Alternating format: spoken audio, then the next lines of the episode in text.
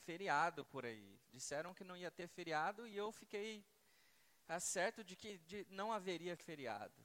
Só esqueceu de avisar para o nosso espírito, né, que tem desejo de que amanhã amanhã não seja um dia de acordar muito cedo para ir trabalhar, só ficou no desejo para alguns, porque boa parte de nós amanhã de manhã tem que acordar e ir para o trabalho. Outros não, outros não. Mas que bom que nessa igreja tem gente que vai acordar amanhã cedo para trabalhar e gente que vai acordar um pouco mais tarde e outros que vão acordar cedo para poder ir para a praia, fazer qualquer outra coisa.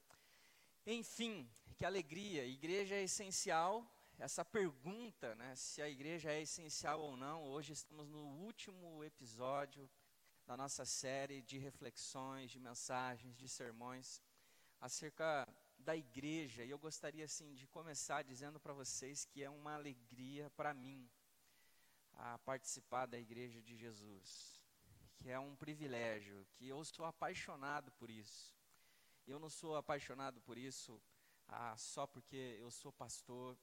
Eu falo para todos que eu faria tudo o que eu faço ah, de graça.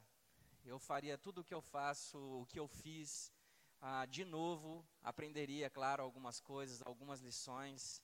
Ah, eu amo estar na igreja, eu amo estar envolvido com as coisas da igreja, eu amo estar envolvido com o povo de Deus. Eu não falo só neste lugar, nesse ambiente, entre quatro paredes, mas eu amo viver, estar com o povo em casa ou na casa dos irmãos. Ah, eu amo participar daquilo que Deus está fazendo na vida das pessoas, no processo de cura, de transformação, amadurecimento da fé.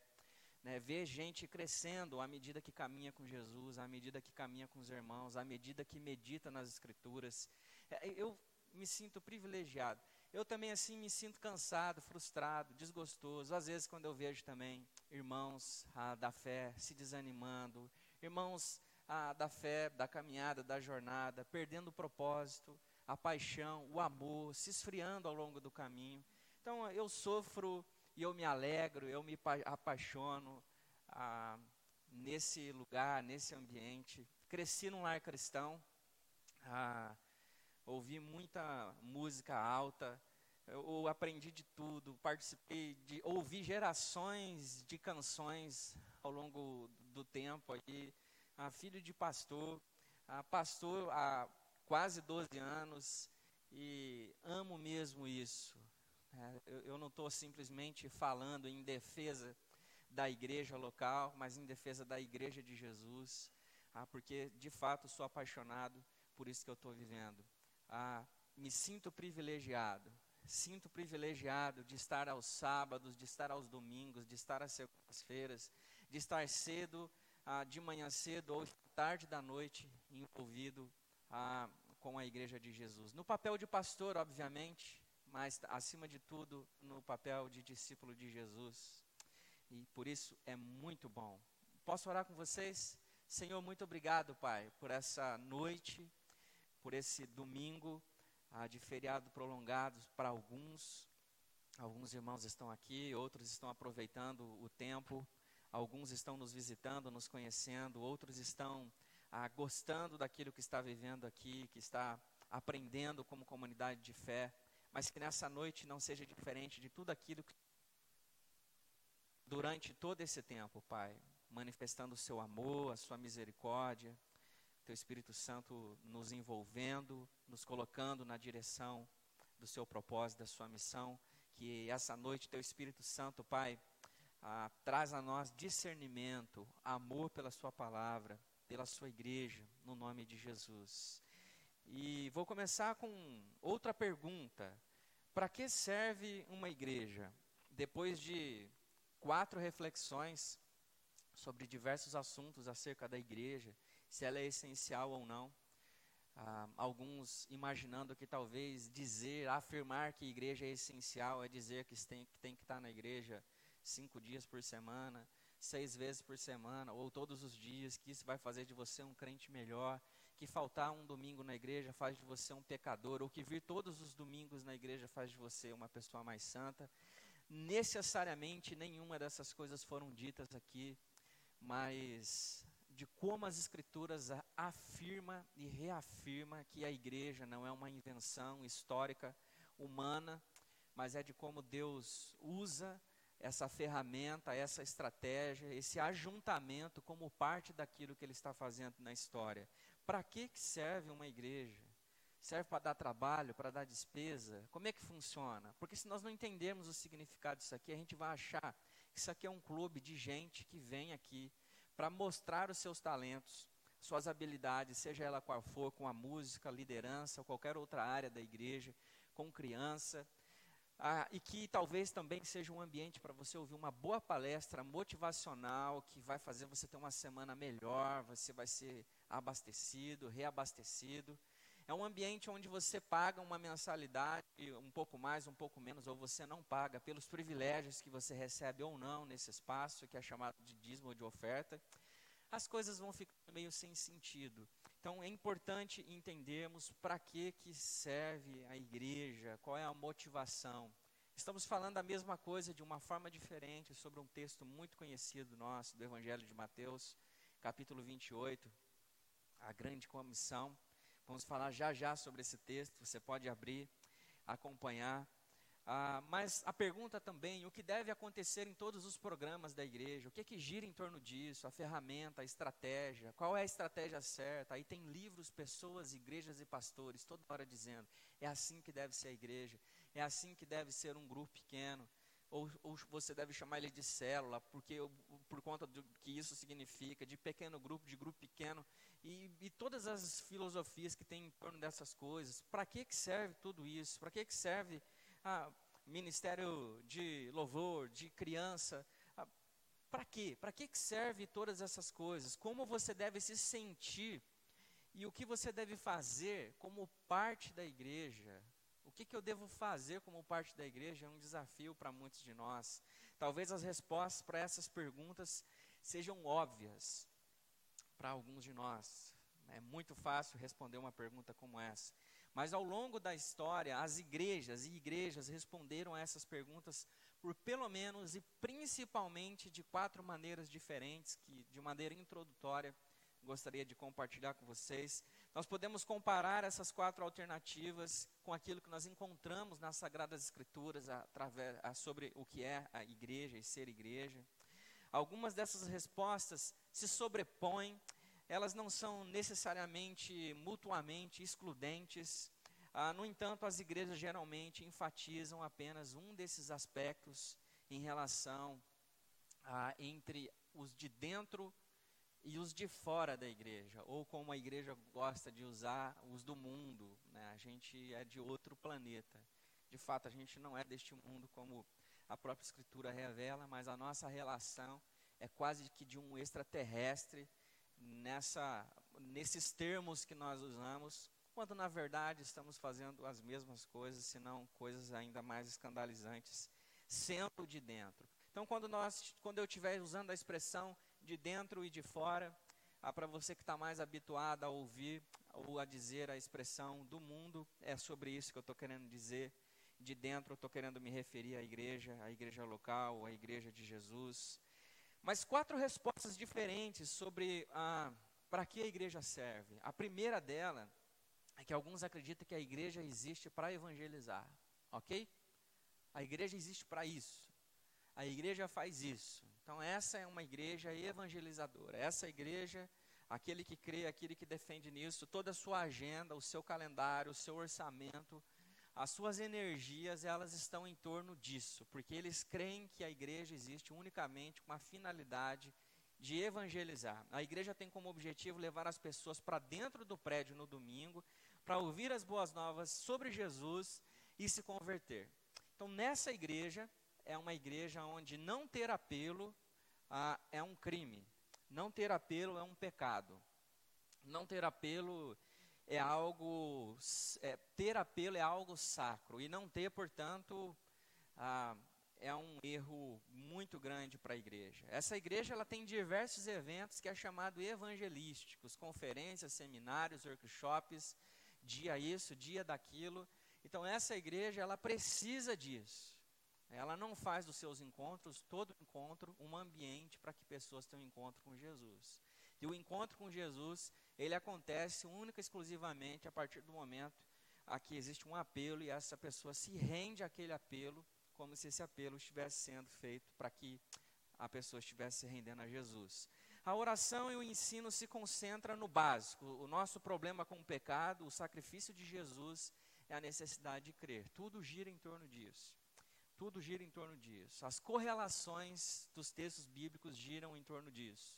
Não estou dizendo que tudo isso é errado. Esse é um ponto de vista. Essa é uma das definições sobre a motivação, sobre o caráter da igreja. Os cultos de adoração tendem a passar por uma série regulares sobre a, as questões de relacionamento, paternidade, finanças, cultura popular.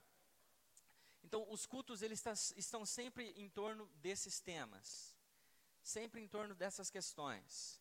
A pregação visa conectar essas situações da vida à nossa necessidade com Jesus. Vocês estão vendo que não necessariamente todos esses pontos têm alguma coisa de errado. Não é sobre isso, não é sobre certo e errado. Mas esse é um tipo de igreja que define a sua missão como evangelizadora. Segundo, alguns acreditam que a igreja existe para realizar boas obras. A igreja que realiza boas obras, ela visa mobilizar as pessoas de dentro para ajudar as pessoas de fora de maneiras tangíveis. Então, a gente vê sempre programas para trabalhar com presidiários, ex-presidiários, aulas de alfabetização para necessitados, imigrantes, refugiados. A gente vê muita coisa acontecendo. A oração e o ensino são as boas obras de Jesus. Todas as relações e correlações dos textos bíblicos têm alguma, algum ponto de conexão com a boa obra, com a boa ação, com alguma coisa que a gente faz para alguém, para um, um grupo vulnerável. Ah, e, claro, obviamente, não tem nada de errado com isso. Os líderes exortam os internos a trabalhar e a se voltar a todo tempo para que essas pessoas menos afortunadas sejam beneficiadas, sejam contempladas pela bênção que Deus tem manifestado para aqueles que estão dentro da comunidade de fé. Os cultos apresentam anúncios sobre os dias das ações ah, e a necessidade de se ter voluntários cada vez mais para essas ações. Eles também destacam histórias de pessoas de fora cujas vidas foram restauradas por algum tipo de ação da comunidade local. A gente talvez tenha algum ponto com isso, algum ponto com a outro, e a gente vai definindo e entendendo. Mas depois, o que é exatamente que a Bíblia fala em torno desses pontos, que são definições ah, de uma igreja local. Terceiro, alguns acreditam que a igreja existe para curar. Inclusive, nessa igreja, essa igreja é chamada de hospital. As pessoas que vêm a essa igreja têm uma plena convicção de que a igreja é hospital, de que a igreja é lugar de cura.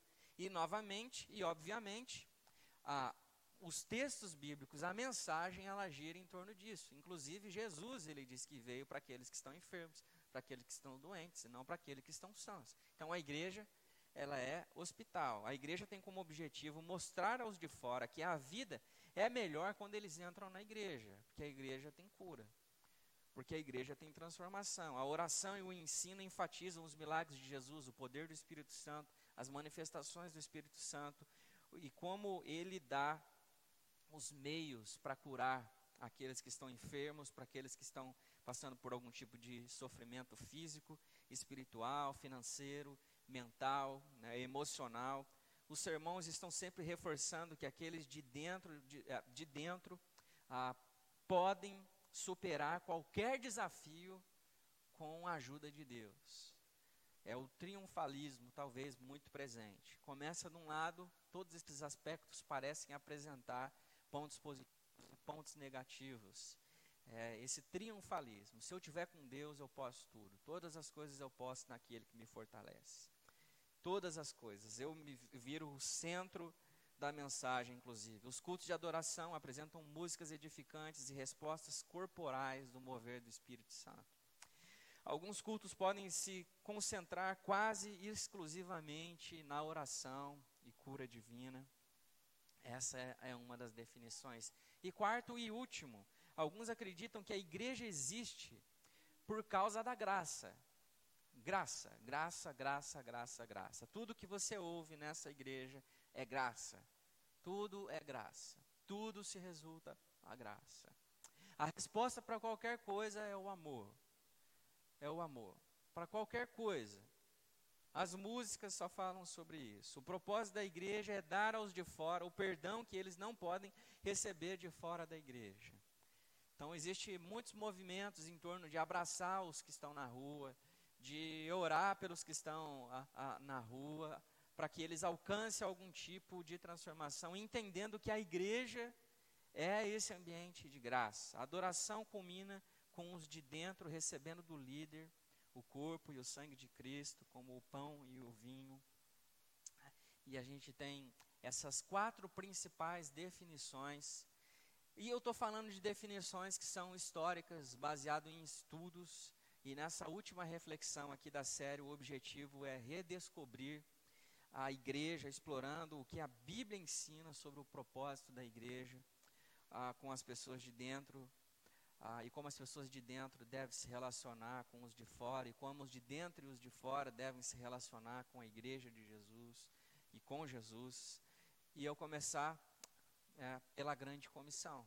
Grande comissão é o famoso texto do Evangelho de Mateus, no capítulo 28, que é quando Jesus comissiona os seus discípulos para a sua missão, a missão da sua vida toda. E as palavras finais de Jesus dão início a um, uma grande transformação histórica do rumo do povo de Deus, da igreja de Deus a, em toda a história. E o texto o, do Evangelho de Mateus narra que Jesus se aproximou deles e disse: Toda autoridade Toda autoridade no céu e na terra me foi dada. Portanto, vão e façam discípulos de todas as nações, batizando-os em nome do Pai, do Filho e do Espírito Santo. Ensine esses novos discípulos a obedecerem a todas as ordens que eu lhes dei. E lembrem-se disto: estou sempre com vocês, até o fim dos tempos. Jesus diz isso. Jesus envolveu essa mensagem de despedida numa explicação sobre si mesmo. Numa mensagem de despedida, Jesus ele fala sobre si mesmo para aquilo que deveria ser a vida dos seus discípulos, dos primeiros discípulos e dos discípulos que estavam por vir. Toda autoridade pertence a Ele, toda autoridade pertence a Jesus. É importante lembrar disso quando nós olhamos para este texto. Toda autoridade. Então, o seu mandamento sobre aquele que tem toda autoridade é uma obrigação, não é uma opção. Os discípulos não tinham autoridade para fazer aquilo que eles queriam. Era aquilo que o mestre dizia. E dentro da tradição, dentro do conceito de mestre, de rabino e discípulo do tempo, não existia outra opção. Ou você faz isso, ou você não é um discípulo. Para nós não muda muito quando Jesus, ele usa todo o seu poder, toda a sua autoridade para dizer: "Vão e façam". Vão e façam, vão e ensinem, vão e batizem. Jesus ele prometeu construir a sua igreja. E só ele tem a autoridade certa para edificar a sua igreja. Jesus também prometeu que não importa o que acontecesse com os seus discípulos, ele estaria com eles. É isso que Jesus diz aqui no Evangelho de Mateus, no capítulo 28. Mas não apenas até o fim de suas vidas, essa promessa e esse mandamento se aplicam a todos os discípulos que viriam, que estão e que virão. Essa promessa abrange a mim e a você. Amém? Por isso, considerando que Jesus deu essas palavras antes de subir ao céu, o seu compromisso deve ter confortado os discípulos que tinham pouca ideia do, do que seria da vida deles depois daquilo, do que esperavam eles depois da partida. E como já refletimos em outros momentos, o que a gente vê após a morte de Jesus e antes da sua ressurreição é uma parte dos discípulos perdidos, sem saber o que fazer, sem significado, voltando à sua vida de antes. Não tenho mais nada a fazer, vou voltar àquilo que eu fazia antes. E Jesus ele dá novo significado. Ele ressignifica. Jesus ele entregou essa mensagem de despedida as suas principais pessoas de dentro, de dentro da comunidade, daqueles que se juntavam. os homens que haviam caminhado e conversado com ele por anos, mais precisamente por três anos. Mas é digno de nota aqui que Jesus disse, não disse, sobre isso como se eles fossem de dentro. Ele não disse isso especificamente e unicamente para aqueles que eram de dentro.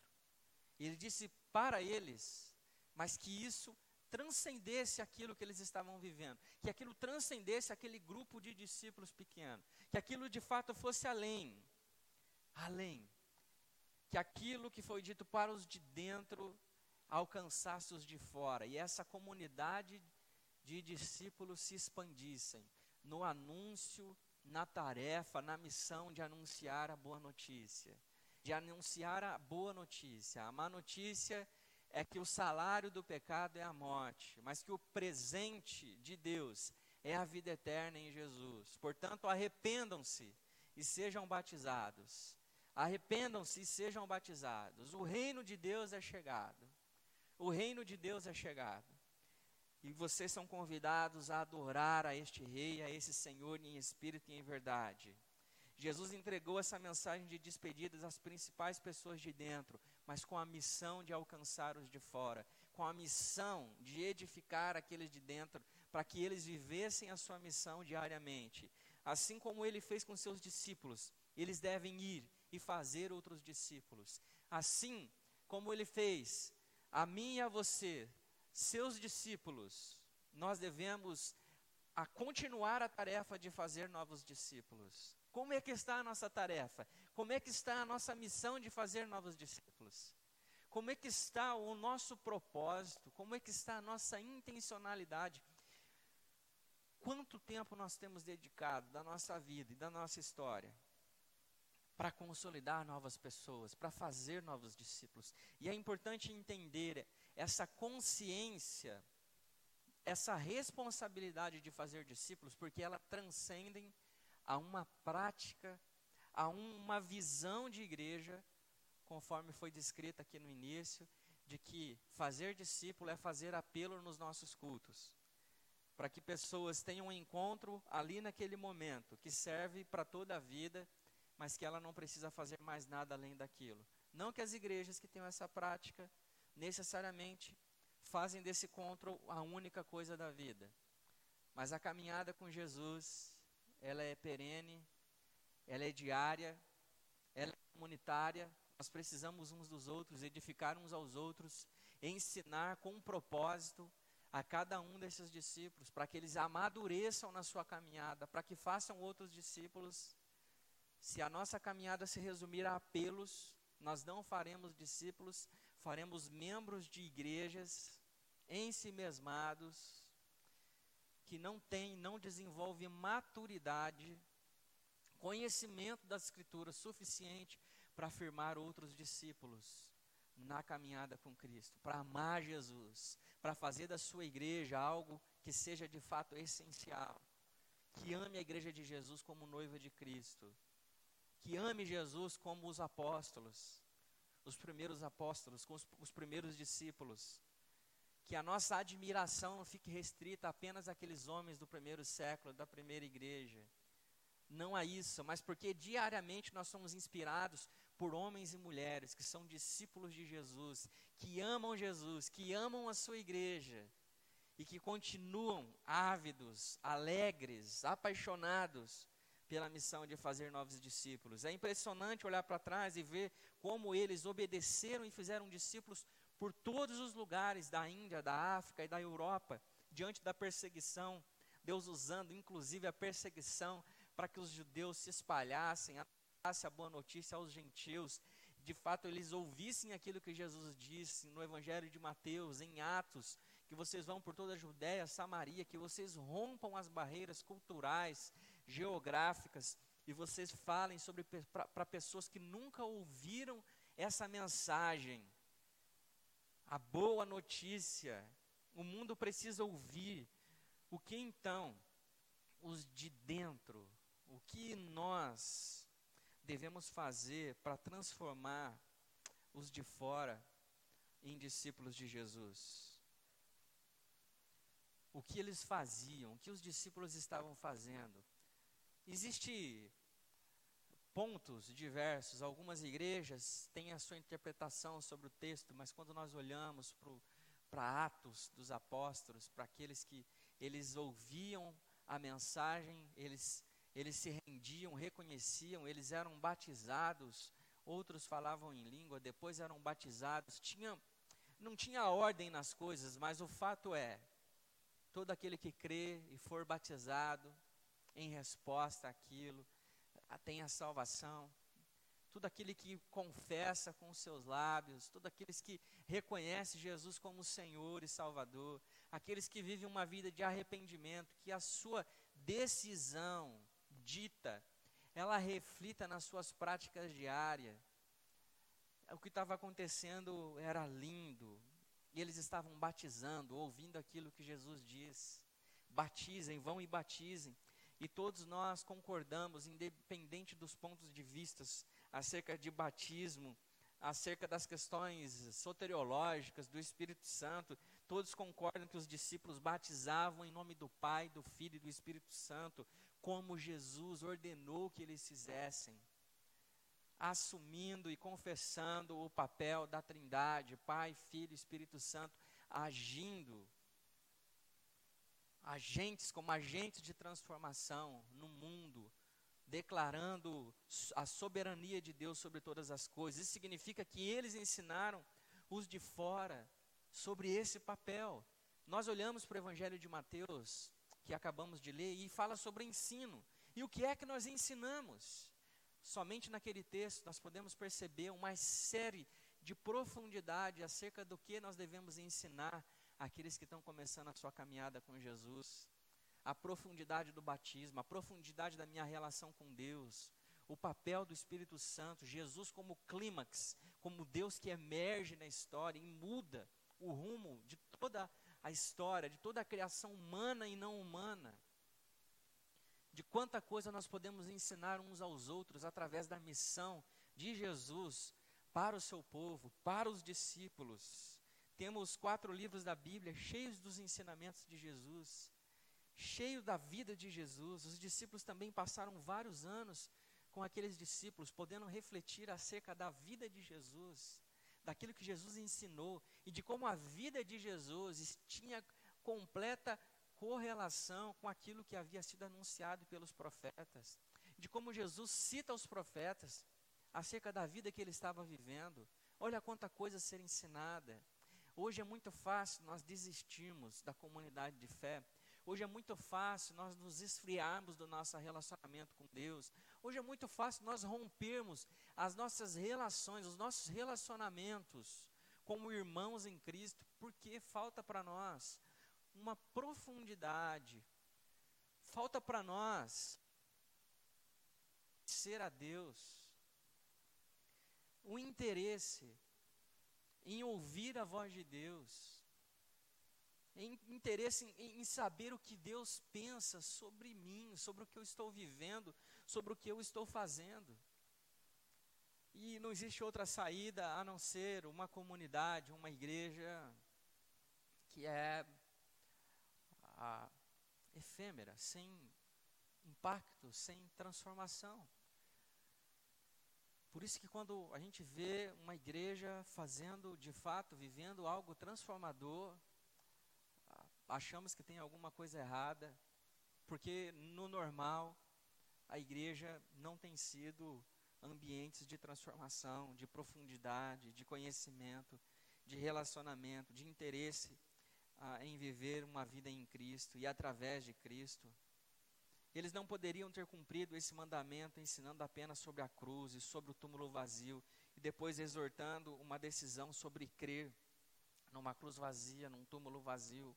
Não era só isso, mas a, era algo que ia além. Era algo que ia além. E é interessante a, esse ponto, porque esse hábito nosso de simplesmente falar sobre a cruz, sobre o túmulo vazio, e malemar falamos sobre a ascensão, malemar falamos sobre a missão, ah, faz de nós crentes triunfalistas, mimados, como o apóstolo Paulo também diz, de gente que precisa de leitinho a vida toda, porque arroz e feijão engasga. É difícil. É difícil. Nós precisamos de, de reconhecer a importância dessa profundidade. Nós precisamos reconhecer a importância de que a vida de Jesus, a vida de Jesus, é a vida do Filho de Deus. E que a vida de Jesus ela não começou simplesmente com a mensagem de um anjo para a Virgem Maria. Não começou simplesmente nisso. Que a vida de Jesus, conforme dito, escrito, ela começa com a criação do Verbo que estava com Deus, do Verbo que era Deus, da palavra dita, que traz fôlego à vida, daquele que Deus promete que pisaria a cabeça da serpente, de uma linhagem toda, durante toda a história do povo de Deus, e que tem o seu clímax na cruz, mas que não acaba com a cruz. Não acaba com a cruz, não acaba simplesmente com a tumba vazia, acaba com os discípulos de Jesus, com os filhos de Deus, adotados pelo amor, pela graça de levar essa notícia a outros. Os recém-chegados devem aprender a guardar os ensinamentos de Jesus. Essa igreja só é essencial quando ela se debruça sobre a vida de Jesus, sobre a vida toda de Jesus. Esse evangelho que é o evangelho todo, para todo homem. Esse evangelho, ele não é e não está restrito simplesmente àquilo que o texto bíblico está escrito. Nós precisamos ler e viver aquilo que estamos lendo. Senão a igreja, ela deixa de ser essencial. A igreja, ela passa a ser qualquer outra coisa, qualquer outro lugar, menos atraente do que qualquer outro lugar que você tem para ir. Por, aí fica fácil nós decidirmos entre ser igreja ir à igreja, estar em igreja, em comunidade de fé, se ajuntar, e a praia, e o shopping, e o churrasco, qualquer outra coisa, menos isso, menos isso. A igreja hoje, essa comunidade de discípulos que se reúne, nós podemos concluir que a partir da grande comissão, para que a igreja existe? Para que a igreja existe? Como os de dentro e os de fora se relacionam? Qual é a relação que eu e você, você sentado aí, você que deixou aí de descansar hoje, você que deixou de, de ir para algum lugar, que deixou de curtir o seu feriado, está sentado aqui. Você que está sentado na ala que tem mais ar-condicionado, você que está sentado na ala que tem menos ar-condicionado. Qual é a relação, como é o nosso relacionamento com aqueles de fora? Porque é um desafio para nós. É um desafio muito grande. Porque parece que a nossa relação com os de fora se resume a algumas coisas. Primeiro, eu não posso ser descoberto como cristão porque senão eles vão me perguntar sobre Jesus e eu não sei o que eu vou falar. Segundo, você procura uma brecha todo o tempo, todo o tempo, para você fazer um apelo para essa pessoa. Essa pessoa se render ao Senhor Jesus. E os desafios não acabam.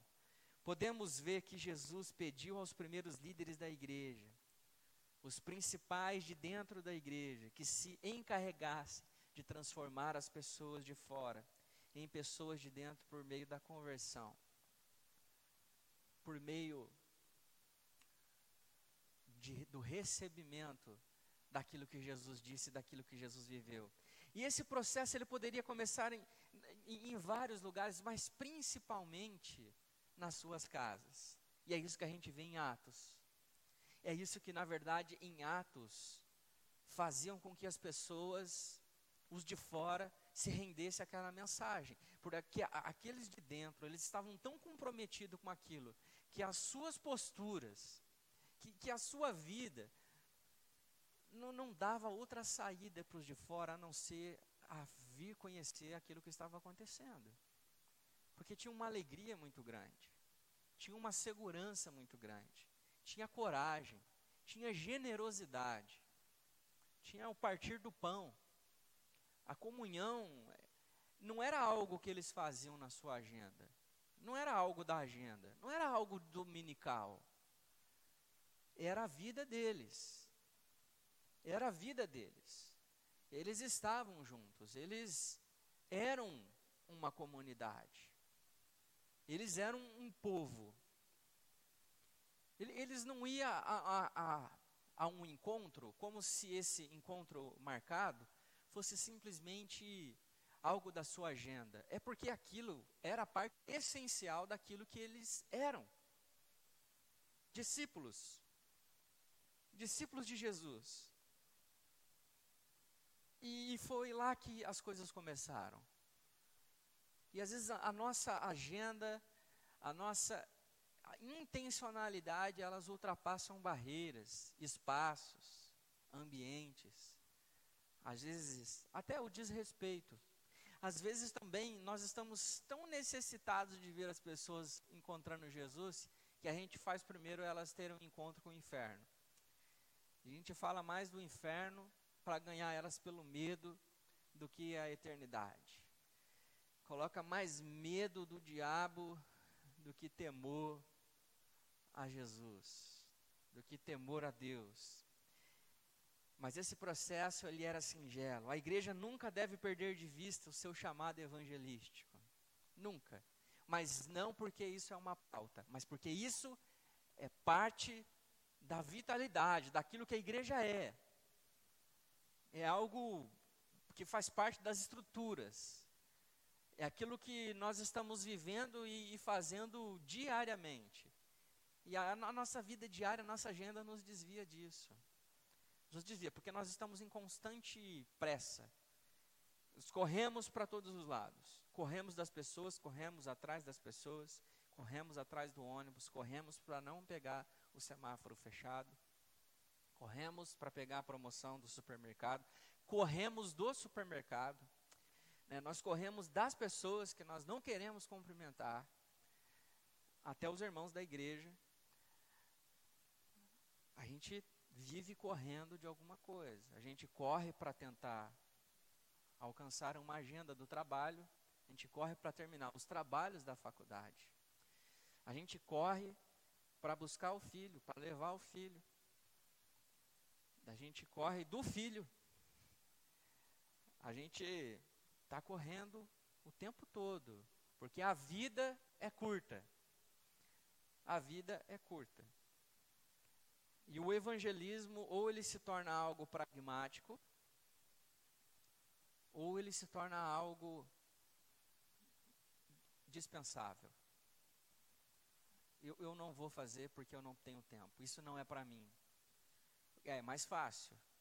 Isso é para quem tem dom de evangelismo, isso é para o pastor, isso é para a igreja. Inclusive, pastor, eu tenho uma grande ideia para você. Vamos fazer um culto evangelístico. Porque aí a gente chama os nossos amigos para eles ouvirem uma mensagem. Na nossa igreja nós não temos culto evangelístico. Porque isso é o que a gente faz todos os domingos. Isso é o que a gente faz toda semana. É, o, é tudo que a gente deveria estar fazendo a todo tempo. Anunciando a boa notícia. Vivendo a boa notícia.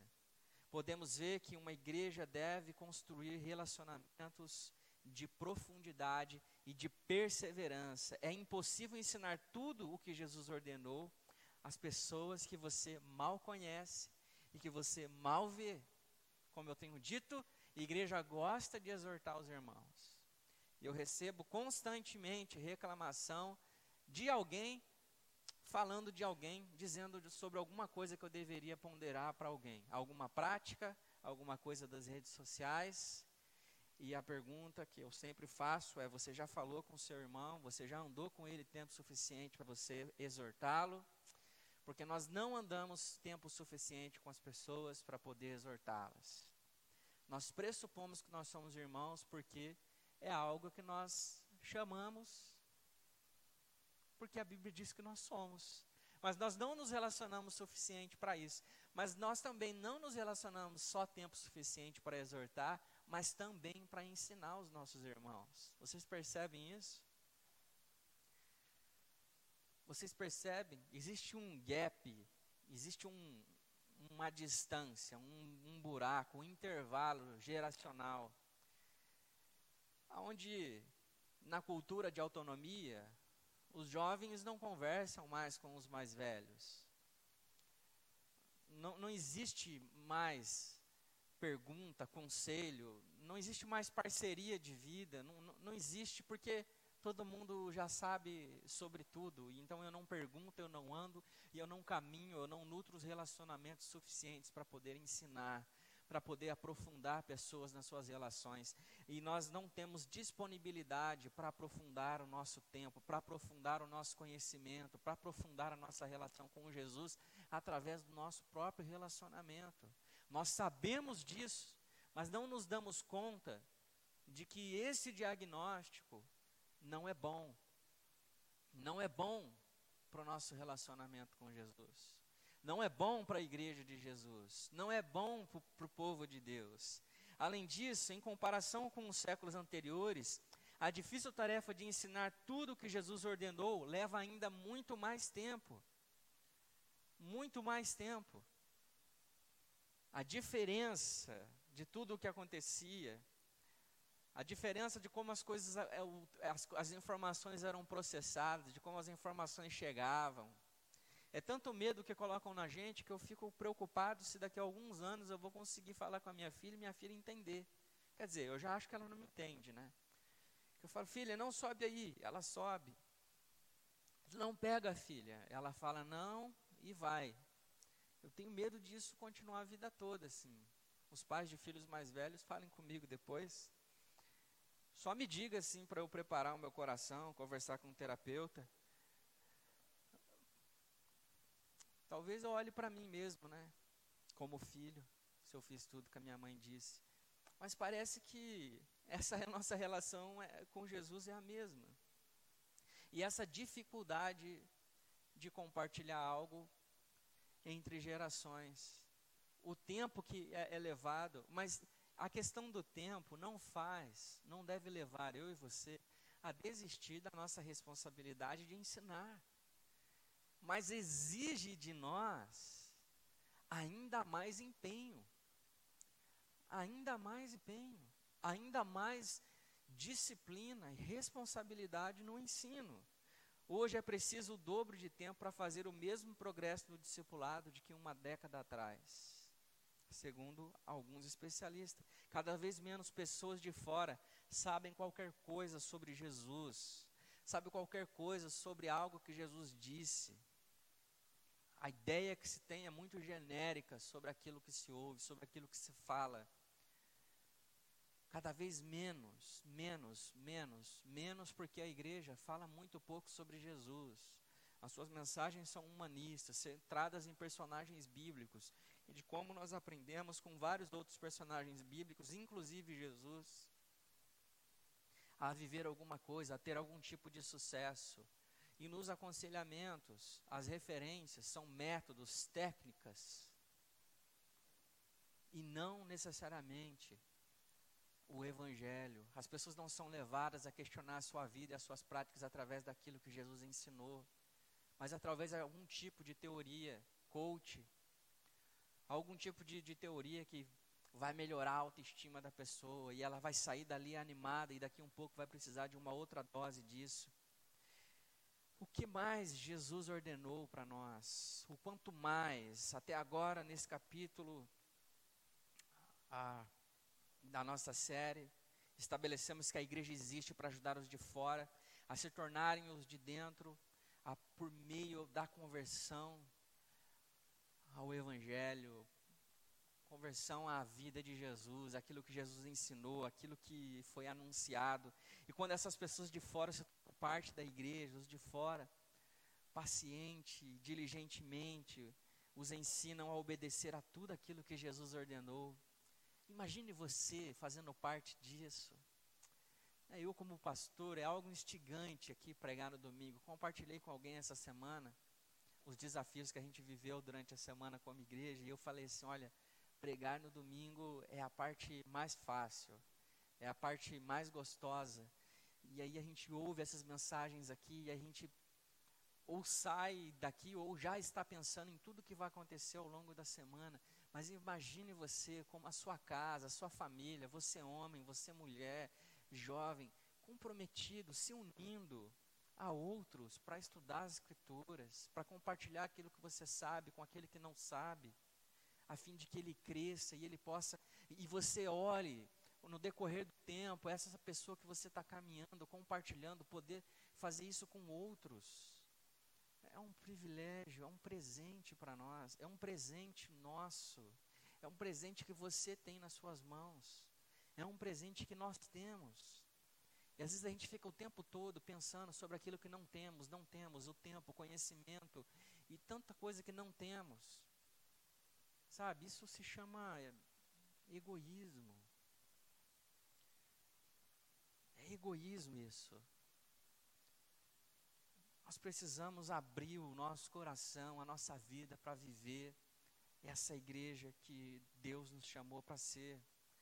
Às vezes você ouvirá muito sobre o Evangelho, a cruz, a ressurreição, mas você não ouvirá tanto dos Evangelhos, tanto da vida de Jesus.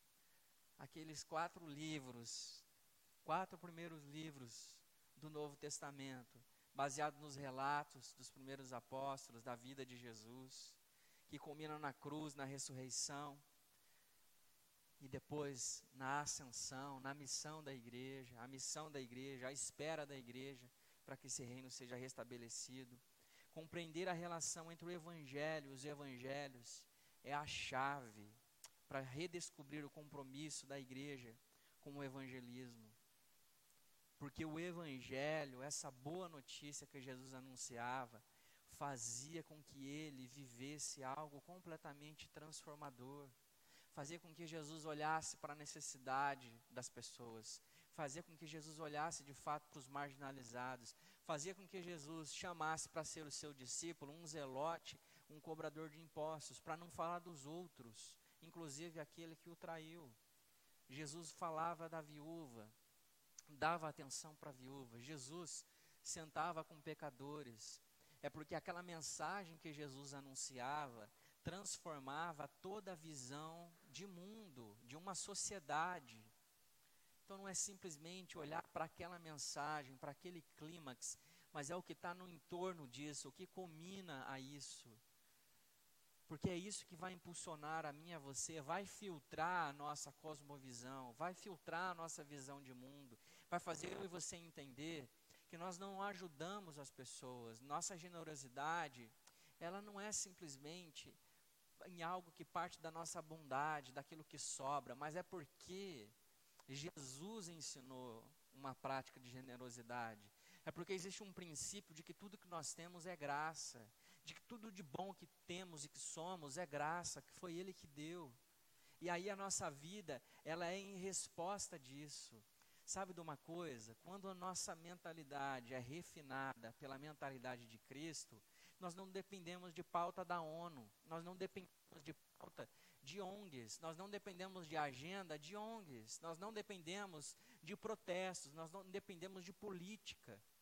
Porque aquilo que nós somos chamados a viver como povo de Deus transcende a essas coisas.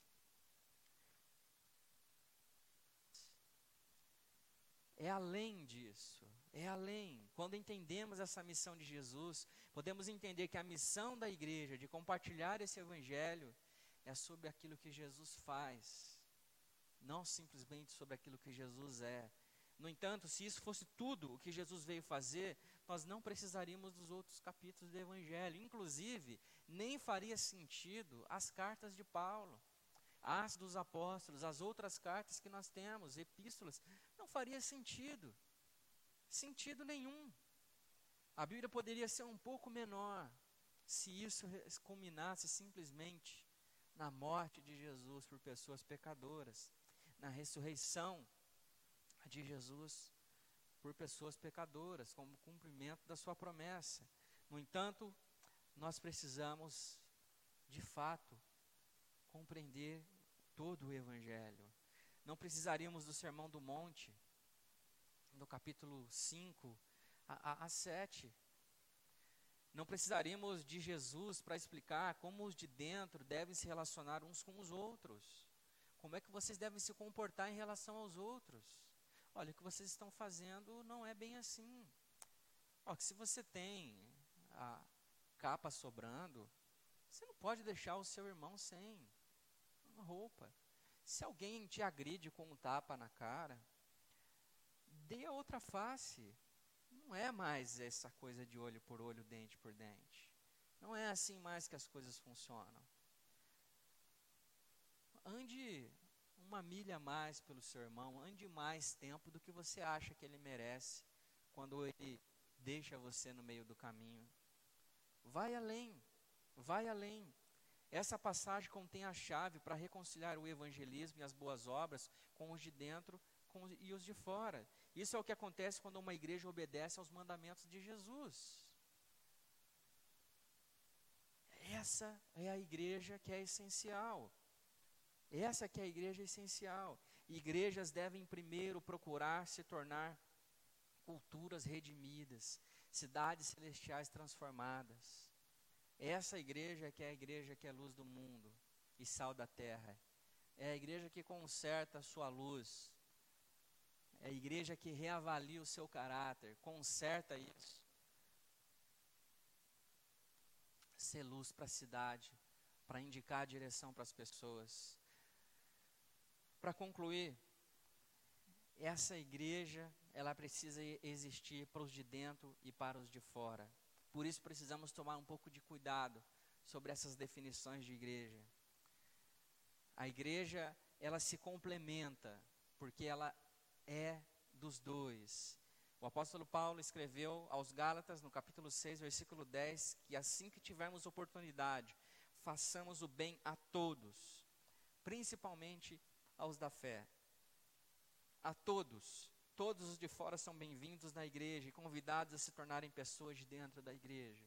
Se você que está aqui está afastado, se você que está aqui está perdido, não sabe que igreja vai, está deslocado. Se você que está aqui não, tem um, não teve um encontro com Jesus, não teve um, uma caminhada de fé, não aprofundou o seu relacionamento com Jesus, a sua visão sobre o Evangelho é completamente ofuscada por aquilo que a igreja vem vivendo. Eu convido você a fazer parte da igreja de Jesus. Eu convido você a fazer parte da igreja de Cristo, porque essa igreja, ela transcende a essas paredes. Elas ultrapassam o tempo. Elas vão além. E porque o pastor dessa igreja é Jesus.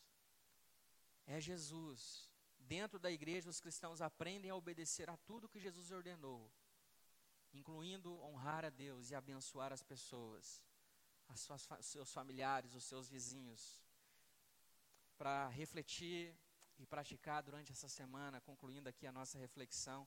Jesus não fez uma sugestão de como a igreja deveria ser. Ele deu uma ordem: façam discípulos, ensinam, ensinem, batizem. É uma ordem, não é uma sugestão. Lembrem que o Evangelho é todo e não um pedaço, para o homem todo, para todos os homens, conforme o Pacto de Lausanne. Uma igreja, um discípulo, não deve lembrar só da cruz, mas da vida toda de Jesus. Toda. Seja como uma cidade construída sobre um monte, seja luz faça com que as pessoas olhem para você e percebam que a igreja é essencial pela vida que você tem vivido, pelo valor que você dá à igreja de Jesus. Quero convidar você a ficar em pé e orar com você, encerrando essa reflexão, encerrando essa série de, de mensagens, convidando você para a nossa nova série de mensagens no próximo domingo, além do lançamento do nosso ano, da tudo aquilo que vai acontecer durante um ano. Será um domingo muito especial, não perca essa oportunidade e privilégio de estar aqui reunido em comunidade. Obrigado, Jesus, pela esperança que nós temos no Senhor. Obrigado pela sua igreja.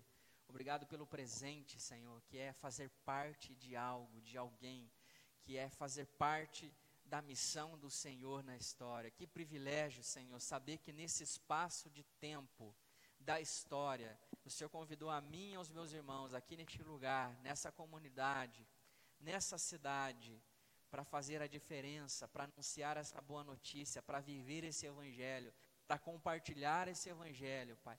Como é bom que o Senhor restaure e renove os nossos corações, que o Senhor cure, Pai, todas as feridas, que a igreja, por ser igreja, essa comunidade de gente pecadoras, encontradas e redimidas pela graça, pelo poder do Evangelho,